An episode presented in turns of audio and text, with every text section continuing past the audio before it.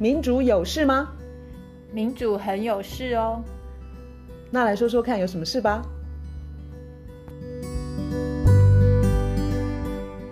大家好，我是月韶。大家好，我是倩怡。我们今天要谈亚桑杰。我想很多人可能都已经说不上亚桑杰到底做了什么事情，以及今天他到底面临什么审判。这整个过程实在拉太长了。OK，这亚桑杰，维基解密创办人，维基解密在二零零六年十二月成立。那它是最主要是二零一零年的时候，它揭露美国跟英国在阿富汗跟伊拉克战争的五十万笔机密军事文件，然后呢，就揭露了这两国的政府这个以及军方可能涉及战争罪的一些行为。战争罪最近大家常听到这个词吧，很可怕吧？可是现在大家都竟然忘记有维基解密，呃，揭露了些什么，做了哪些事情？就是因为很多人说他跟言论自由有关嘛。对对，新闻自由，对言论自由，新闻自由。但是他却因为做了这个事情，雅桑杰从此过着倒霉的人生。为什么卢老师对呃雅桑杰的案子很感兴趣？因为这个是一个，其实对每个人来说都是一个很严重、很严重、很严重的事。因为我们现在活，我们我们大家都觉得我们在民主国家、民主社会。可是民主这个东西，你如果没有媒体，它可以去调查之后把事情揭露出来，如果这一个环节是不准、不允许的话，哪里来的民主？就是政府可以做任何事，嗯哼，任何事，不管是欺负老百姓、杀死老百姓。去国外杀死别人，或是谋杀任何人，或是贪污，或是什么，通通都可以，因为媒体不准讲。今天亚桑杰这个事情这么严重，就是因为我看到那些在捍卫他的人啊，他们有有一个人很激动的，他他就讲说，不管你在做什么，不管你在为什么东西 fight，你是为了什么动物的权利、环境的权利，或是破迁，或者是劳工。你发现这些通通都没有了。他的意思是说，只要没有新闻自由，嗯哼，只要没有监督政府的力量，或者是你看到政府做做什么不准说出来，你 fight 其其他那些东东西通通都没救了。所以这是一个很根本、很根本的事情。然后今天亚桑杰他现在，我知道大部分人的印象对亚桑杰的印象，应该都是他有罪，负面的，负面，然后他应该被关。我今天要讲的是，这个完全就是英国跟美国政府，嗯哼，还有其他国家政府配合，像是瑞典啊、厄瓜多这些，他们去成功的营造在大家每个人心中，他是一个坏人，他应该被关。可是事实上正好相反，他做的事情是非常非常值得我们大家去去感感谢他，去敬重他。背景资料一下好了，就是现在啊，大家都。觉得理所当然，一个媒体如果去揭露了政府的文件或政府的没有公开的作为，大家都已经觉得很正常了。好，那维基解密做的事情其实是收集档案，但很多是机密档案，然后发布在网络的空间，让所有的人都可以咨询，就就是大家都可以去看到。所以有些人可能嗯年纪比较小，没有经历过那个维基解密引发的很多。令人讶异的的的的新闻事件，就是就是维基解密，它揭露了一些机密，呃，我就是一些文件，让我们看到，比如说美国没有公开的很奇怪的 作为，像外交，包括外交嘛，嗯、就是有些外交文件让我们看到说，哇，那个他们是在别的国家这样子搞，或者是嗯、呃、战争，那那那战争可能国防部都说这些都是机密，可是实际上，你如果就像刚刚卢老师讲的。你所有的事情都以机密的理由来处理的话，所有的事情都不用公开，他要怎么怎么作为，就可能很可怕。对，其实我觉得他最重要的是，他让大家看到美国的战争罪，美国为主，英国为辅啦。美国的战争罪非常非常的严重，他他揭露他公布的这个五五十万吧，比，这五十万笔的这些。呃，机密资料，这里头还有其他的英雄啊，最有最有名的一个叫做 Chelsea Manning 的，是把是本本来在美国军队里头，然后本来在美国国防部，然后他拿到这些资料之后，他交给亚桑杰，亚亚桑杰把它公布出来。最有名最有名的是，呃，有一个有一段影片是二零应该是零七年，嗯哼，美国在伊拉克，他他的无人无人机去可以说是是谋杀，是追杀，嗯哼。无辜的平民，这里头包括包括儿童，然后那整段过程被录下来，我看过很多次，你真的会，嗯、那非常的惊悚，就是嗯哼几个人走在街上，里头包括路透社的记者，嗯哼，跟他的助理司机，他们轻松的走在马路上，那个无人机锁定他们，然后你就听到砰砰砰砰砰，然后一些人就死，就是倒下来就死，可是有些人还没有死，还在还在地上爬，嗯。然后那个无人机这样子，就是美美军在操操操作嘛，嗯，那个无人机绕一圈之后，回来继续锁定那些还没有死，就是在嗯嗯嗯。在马路上还在爬，然后其他的伊拉克人要要去救他们，开了一辆车子要去救他们，嗯、那些人一一样就再回来再被被攻击，这些人什么都没有做，他们没有武器，嗯、他们没有在瞄准美军美军，他们没有什么都没有，嗯。这段影片非常的惊悚，它有一个名字叫做 collateral murder，因为 collateral damage 是你真的要锁定一个军事目标，要去杀你的敌人，可是不幸旁边有平民被被杀了。collateral murder 那个就是 murder，就是谋杀。你如果看了那个影片，非常的清楚，这个是谋杀加上追杀。这些影片还有包括其他的，他公布的这些资料里头，还有包括美军他们用电钻电钻，嗯哼。把六岁的儿童虐待致死，然后还有美军他们把伊拉克或是阿富汗人全家杀光光，是因为他车子开得太快了，所以他车子开很快，然后就嘣就把人家杀死。等等等，还有什么？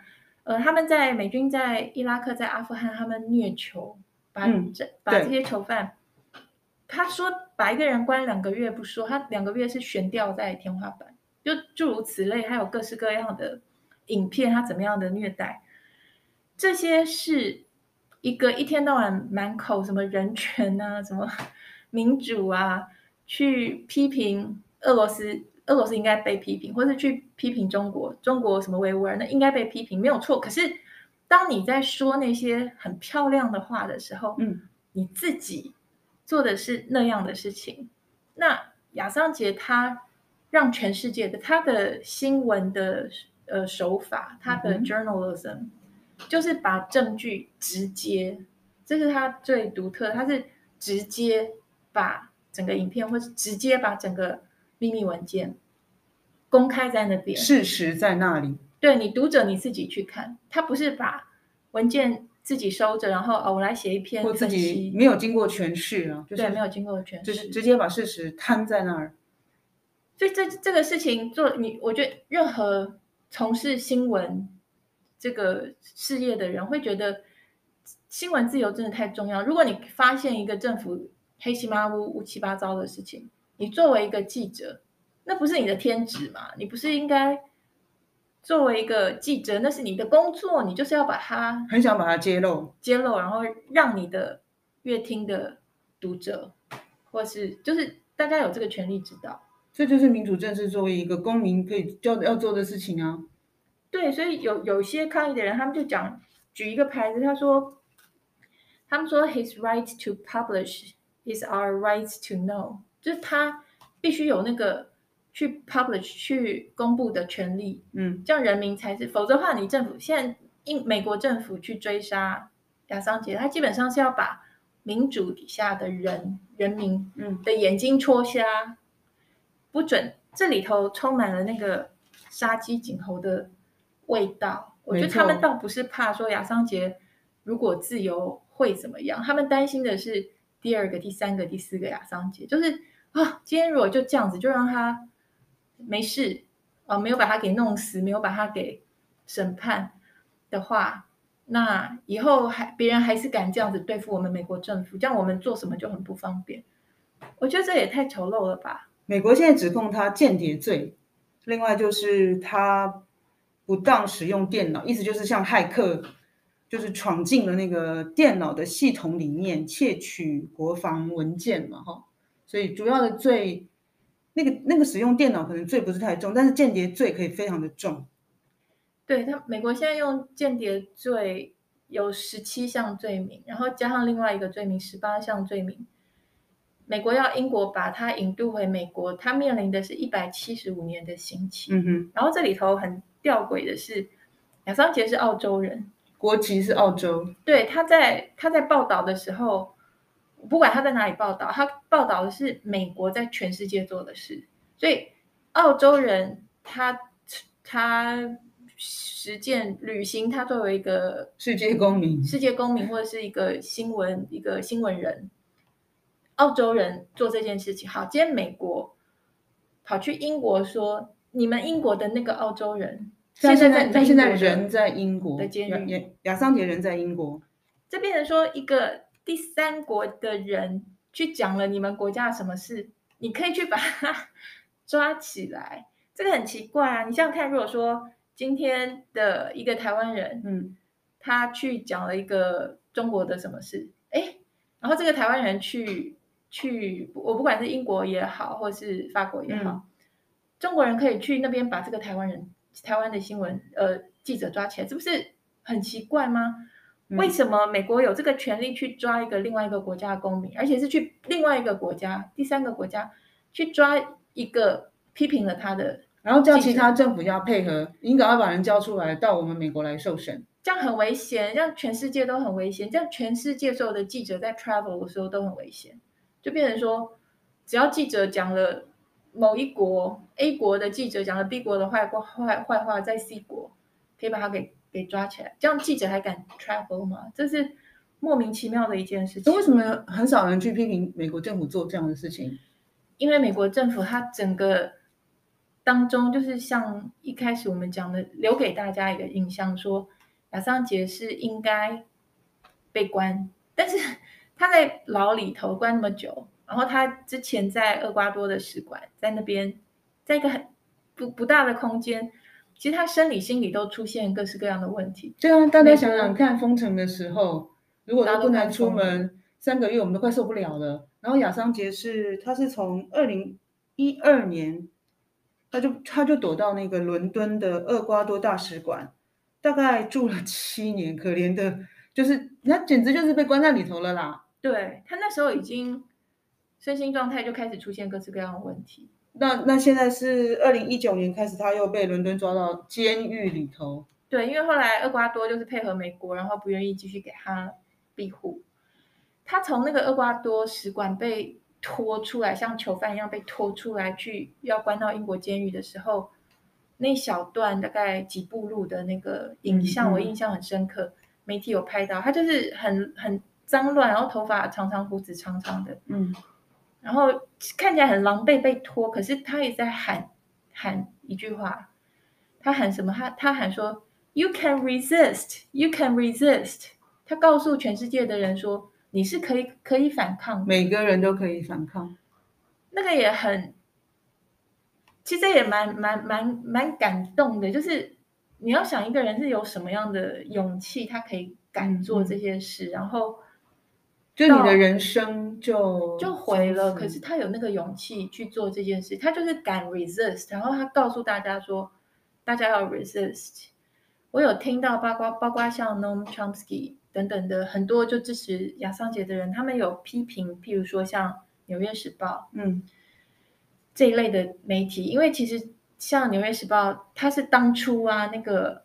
亚桑杰他公布那个录影带有透过《纽约时报》，当然还有其他媒体。Okay. 可是《纽约时报》是当初应该是最主要的，它就是《纽约时报》直接在它网、嗯、网站上面公布我刚刚说的那段影片《Collateral Murder》。所以《纽约时报》它的点阅率、它的广告、它的什么应该都冲上去了。可是《纽约时报》后来在亚桑杰他一路哦的不公平这件事情上，《纽约时报》相当不是说百分之百，可是相当沉默。就是讲的不多，也没有出来捍卫新闻自由。当然，《纽约时报》跟《华盛顿邮报》他们是有要求说，美国司法部应该要 drop 这个引渡的要求，应该要放，就不要不要把亚桑杰抓到美国受审。对，呼但是吁美国政府应该要这样子做。但是一般来说，媒体界啊，嗯，感觉上是懦弱的，蛮凉的，就是就是呃，不太聊这个案子，因为最近大家为什么又看到亚桑杰这个名字又重新浮现？那就是因为英国政府签了一个命令，就是他们决定要把亚桑杰引渡到美国。然后呢，你看在台湾，你会你就会看到大部分的媒体就只有讲哦，英呃英国决定引渡亚桑杰去美国没了，然后大家根本都忘了亚桑杰的遭遇。而且我觉得不光是这个人的遭遇的问题，就是其实跟我们每一个人真的很切身，比我们想的要切身的多。像你刚刚举的例子，我又觉得说，是不是因为我们这这我们现在的人啊，反抗实在是太少了，我们大家都忘了可以自己可以去反抗，然后呢，真正去做出反抗行动的人，反而被点出来、被抓出来。你竟然做这么大的反抗的行动，对啊，我觉得很荒谬。我昨天在看一个，呃，应该是美国的记者，他他介绍一个联合国的酷刑专家，新最近出了一本新书。嗯、这个联合国的酷刑专家，他就是在在骂美国跟英国真的太可恶。然后他说亚桑杰他就是受到，他现在就是常年来就是这几年来都是受到酷刑。这故事很有趣，就是这个联合国这个酷刑专家，他平常就是讲专家啦，因为酷刑专家好像是他是非常擅长去去酷刑别人。哦，对对，他就是这个叫怎么讲？联合国专门去调查酷刑的专家。好好好，他这个这个联合，他叫做 News Melter，然后他好他他说他的他的书里头有讲一个讲一句话，我觉得很很很很就是很。很很重要。OK，他他的书一开始他讲一句话，他引用德国以前一位律师讲的话。这个德国的律师就是亲眼眼睁睁的看着那个纳粹起来啊。那个德国律师他讲的话是说，我们在民主里面，我们睡觉的话，我们醒来的时候，我们就是在独裁的世界里。他意思就是说，我们在民主里面，我们觉得、嗯、哦，生活都很好，就。不行动，不发声，沉睡了，对，就很很舒服的，然后就享受说，哎，理所当然啊，都民主啊，政府会做该做的啊，然后等等等。有一天你醒来的时候，对，等到你发现不对，你都不去关注，不去监督，然后亚桑杰这种事情，你都觉得哦，那个，嗯，不晓得。这样子，当你醒来的时候，你已经你的环境已经是一个一个一个独裁政治的环境了。对，这些独裁者，他们最喜欢大家睡觉，最喜欢大家在民主里头睡觉。这个这个也呃，调查酷刑的专家，这个联合国的调查酷刑专家 Nils Notter，他的故事我觉得很有趣，是因为他其实之前亚桑杰的律师就接触他说，请他。帮忙就是调查，他们觉得亚桑杰就是嗯，等于是遭受酷刑这样子。那个专家拒绝，因为他说他一开始他拒绝，一开始他拒绝。他说一开始他就觉得亚桑杰就是那个啊，就是那个 rapist，他就是性侵犯。他觉得他就是那个电脑骇客，他是个间谍，嗯、他是一个自我膨胀的、自以为了不起的一个人，这是他的印象，他就拒绝了。嗯、等到后来。亚桑杰被关在英国监狱，而且是那种高高等级那个那叫高度严密，高度就是对比较监控，高度严密监控。那个时候他开始觉得说，哦，那可能有点跟酷刑有关，他就去调查。哦，那就是这三年间的事情。对，他去调查，他结果他整个调查进去，他就把前面包括他在厄瓜多使馆，就整个过程。这个研究调查酷刑的联合国的哦，调查酷刑的专家，他才整个。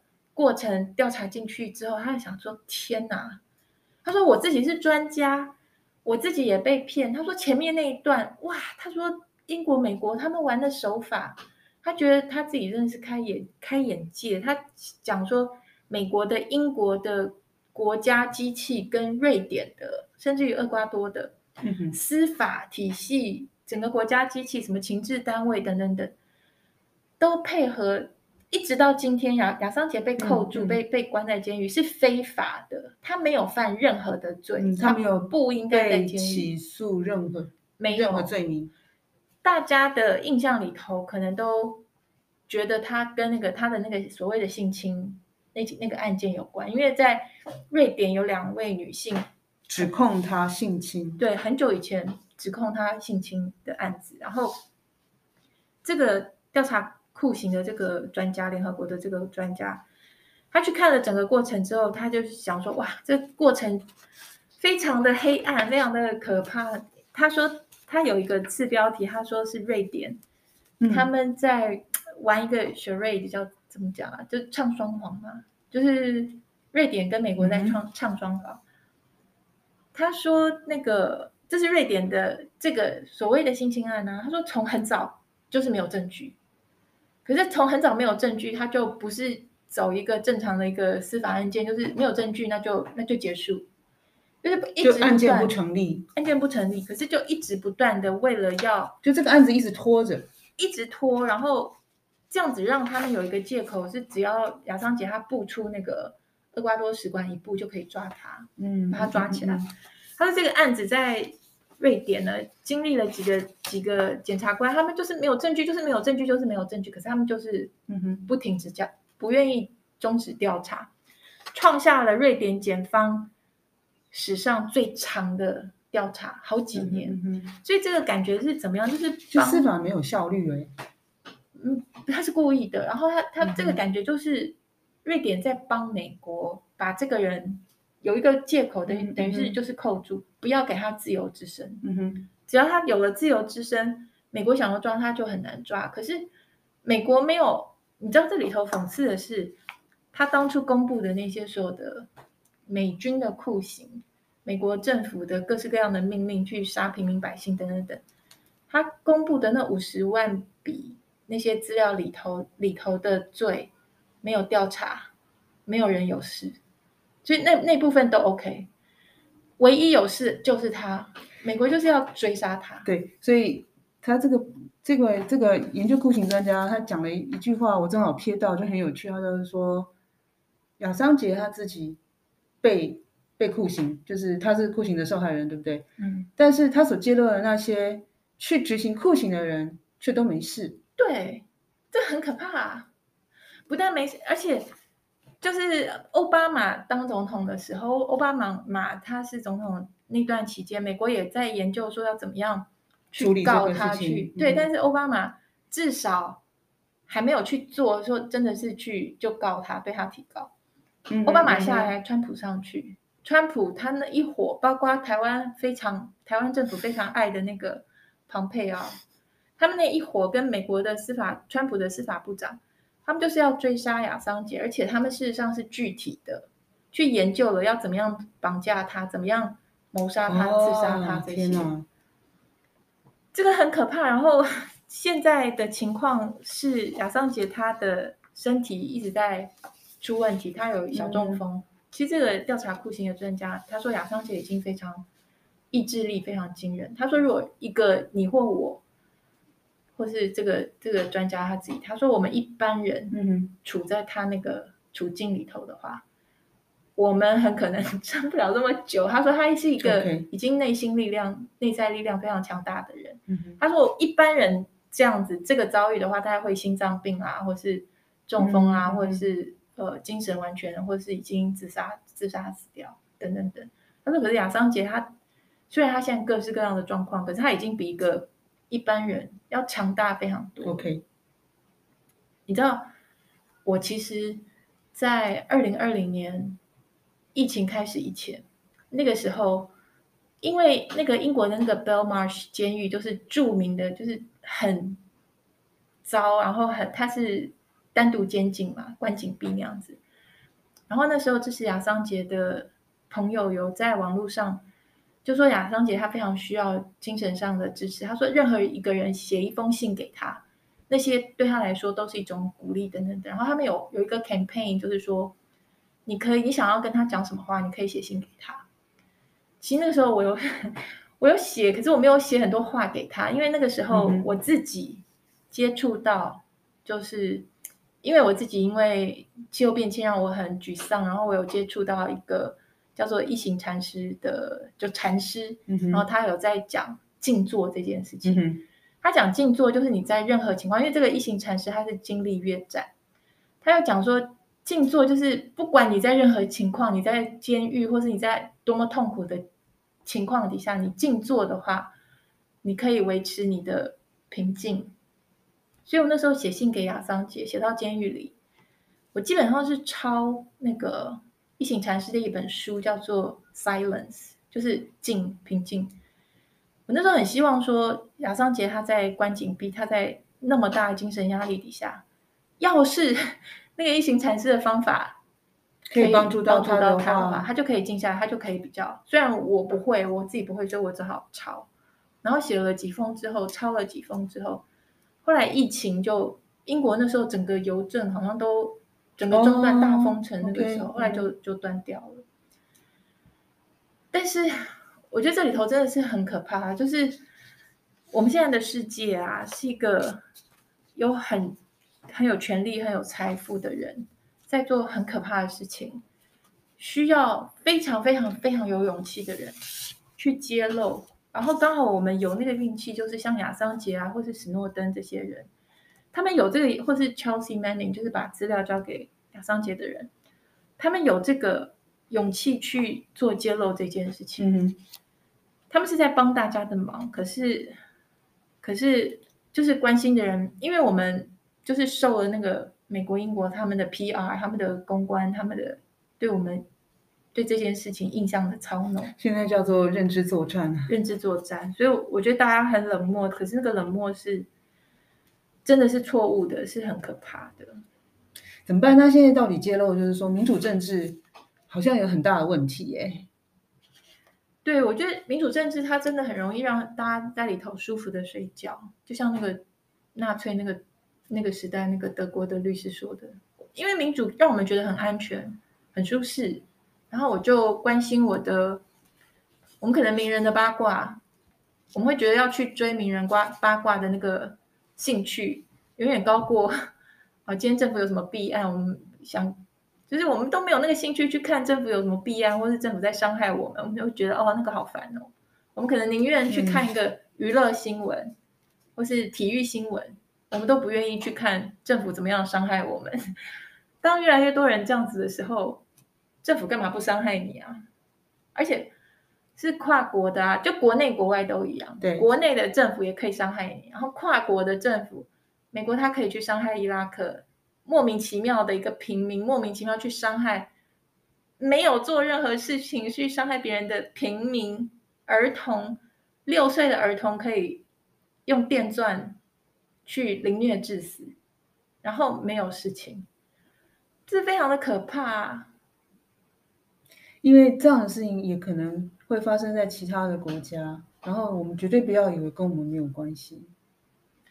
对啊，那个亚桑杰他的他自己的小孩才好像三岁五岁，因为他的呃之前的伙伴伙伴他们现在结婚了，对对，之前在监狱里面结婚，就他的小孩就偶尔看到他。然后他没有办法过正常人的生活，没有没有办法过家庭的生活。这是比较可怕的，他没有正常的人生。然后他没有做任何事。他当时做的是一件很创新的事情，我可以这么说。很创新，很勇敢，非常勇敢的事情。我想他他可能不知道那个后果，但是他一定想过。可是我觉得他，我觉得那个事情真的是很创新。对，我觉得真的是一个让人沮丧的事情。然后现在因为。就是不断的，现在美美国要求要引渡，然后英国当然会帮美国。那这样来来回回一下子要上诉，这边上诉两两造上诉上诉，这个拖个没完没了。然后，呃，现在好像好像我好像看到，就是澳洲政府可能也会呼吁说，美国是不是可以？我不知道是不是可以 让亚桑杰无罪，但是这这这里头应该要有更多的外交的。就是我不知道讨论啊，着力啦。对啊，现在好像希希望有些人是把希望放在澳洲，因为澳洲选选出来的这个新的总理是比较左派。还有就就是也可以给那个拜登政府压力啊。我是说大家不，我觉得大家都应该给拜登政府压力，就是你就是引渡这件事情你就 drop，就是不要引渡他去美国受审，是这样吗？对。把引渡这这个要求 drop，很多事情就没有了。那他就要先把他的指控都先取消掉。他现在的确有提出了十八项的指控。指控要不要 drop？指控可能不用 drop，只要把引渡的要求取消就好。Okay. 就是你不要，反正人不在你手上。那你看这整个事情接下去会怎么发展呢？他。应该就是因为现在亚桑杰的律师也想还应该还会上诉，然后就是这样一直不断上诉上诉，然后这个本身这个过程，根据那联合国的调查酷刑的专家，他说这个整个过程都对亚桑杰来说就是一个折磨，这每一次这样拖，然后每一次的坏消息来，他身体都会更糟，真的是一个折磨，因为他的状态像是被关在监狱里，但是他并没有被判。任何的罪名，他没有罪，他没有接受任何的判决，说你有什么什么叉叉罪，所以你要什么有期徒刑多少年，不是都没有，什么事情都没有，然后他就一直被监禁的状态，现在还在监狱里嘞。而且更惨的是，他们那个监狱就会说，哦，那现在他这个坏消息来，然后要他会有那个什么 suicide watch，就是会为了防范他自杀，就给他。更严密的监控，他被监视的就更严密。哎，这真的好盯着他看，好像酷刑哦，真的是酷刑啊！然后就一直说为了他好，为了他自己的健康，为了他好，所以要更严密的监控。这个本身也是很很丑陋。那个酷刑专，那个调查酷刑的专家，还有亚桑杰的爸爸，都说这个好就是很残忍。你一直在虐待他，然后一直说是为了他好，然后这个会不断的一直循环循环循环，就是上诉上诉上诉。所以根本解决之道就是不要引渡他，然后美国不要再不要通缉他，对，就把这个啊，这整件事情就是非常的 depressing。对啊，一个民主国家，他不会觉得很很丢脸吗？就是我一直抓住一个没有没有罪名的的人，然后还有脸去说别人。不过那个那个联合国这个人有讲说，其实像俄罗斯跟中国啊。他们也不太怎么拿这件事情来骂美国。他说：“为什么呢？因为亚桑杰这种人，他就是他也会骂美美国，也会骂英国，也会骂中国，也会骂俄罗斯，就是任何国家不该做的事情，他都会骂。对啊，所以是非民主国家，其实他们很也是很害怕这种人。对，所以你就是大拉拉的，你觉得什么东西都可以摊开在阳光下面接受审判？你看哦，就是非民主国家最害怕这种人了。”对啊，所以每个国家政府都怕他，只要想干坏事的政府都怕他。所以这样子，这个关联就就就做出来了吧？没错。所以你如果 不是有什么秘密，就不可告人秘密的话，那你为什么要担心你的你的资料是被公开的？对啊，我们不是大家都应该站在他这一边吗？我们都应该站在亚桑杰这边啊！我们应该都是要求什么事情都摊在阳光下，我们是。民主政治里头的人民啊，我们是在言论自由的环境下长大的，但是到了今天，我们发现就是说，言论自由其实也也是被很多认知作战所掩盖，就是比如说，呃，这个人大家以为他是坏人，所以他做的事情很可能都是坏事。好了，这个过程其实是被操弄出来的，洗脑，而且。他们现在这么狠啊，就很心狠手辣这样子。我看到一个一个一个算是一个标题还是一个那个抗议者啊，他就说以后呢，journalism 就是重罪，就是好的新闻、好的媒体就是犯了重罪。你真的把最重要的事情讲出来的话，你就去监牢吧。大家想活在这样的世界，好讽刺哦，真的。他说 journalism is felon。太可怕了！提醒大家反抗的必要。所以，像我们在这边大放厥词，也是因为我们持续反抗。你觉得是这样吧？我觉得是这样。我不想在台湾，我觉得台湾的新闻报道绝大多数都非常的安全，就是 报一些没差的新闻，然后很安全，根本就也不是说每一条新闻都应该要揭露。可是那真的是。你要当一个新闻记者，你就是有这个天职啊！你这是个态度的问题。现在其实自我审查的问题很严重，非常的可怕。亚桑杰是一个典范，好不好？要是全部的记者都这样，我们的民主不是会很好吗？全部的记者如果都这是个好问题。对啊，所以大家也是可以想一下自己在这里面扮演的位置。为什么很多？很多言论，你看在台湾哦，现在就是大家有感受到这个气氛，就是自我审查，嗯，很严重。好，那我想请各位 朋友想一想，你会是去做那个什么网攻这件事情吗？你发现有一个言论，你觉得说哈，他竟然在批评呃你喜欢的政治人物，或者是嗯、呃、他他讲的一件事情跟你所想的不完全一样，然后呢，你会跟你会跟朋友一去去谩骂他吗？去你你觉得你我是觉得说。跟我讲不同意见的人，他有权利讲他的信念。那这这样讲会不会有太多否定？这样这样这样 OK 啊？你你可以把这个句子再讲、哦、再讲正面一点，就是我呃我我支持跟我讲不同话的人的权利。对，没错。而且我觉得这里头在台湾的话、嗯，就是我们很容易有蓝绿归队的那个本能、嗯，然后有的时候因为要蓝绿归队，所以不能够分是非黑白。这个长久下来累积下来不得了，所以就变成说，对方所谓的对方讲了一个是、嗯嗯、是非黑白的事情，那不行啊，他伤害到我喜欢的蓝或我喜欢的绿，我觉得这个非常的伤，这个已经很久了，然后再下去真的就民主就没救了。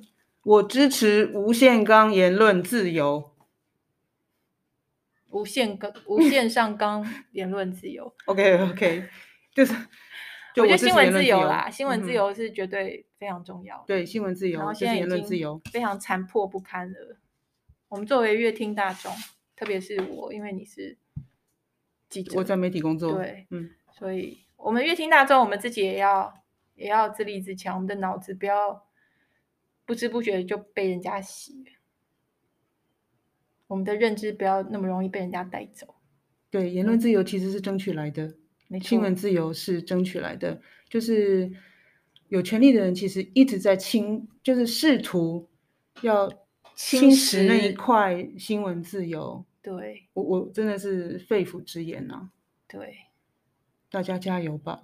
大家加油，继续反抗，继续反抗，拜拜，拜拜。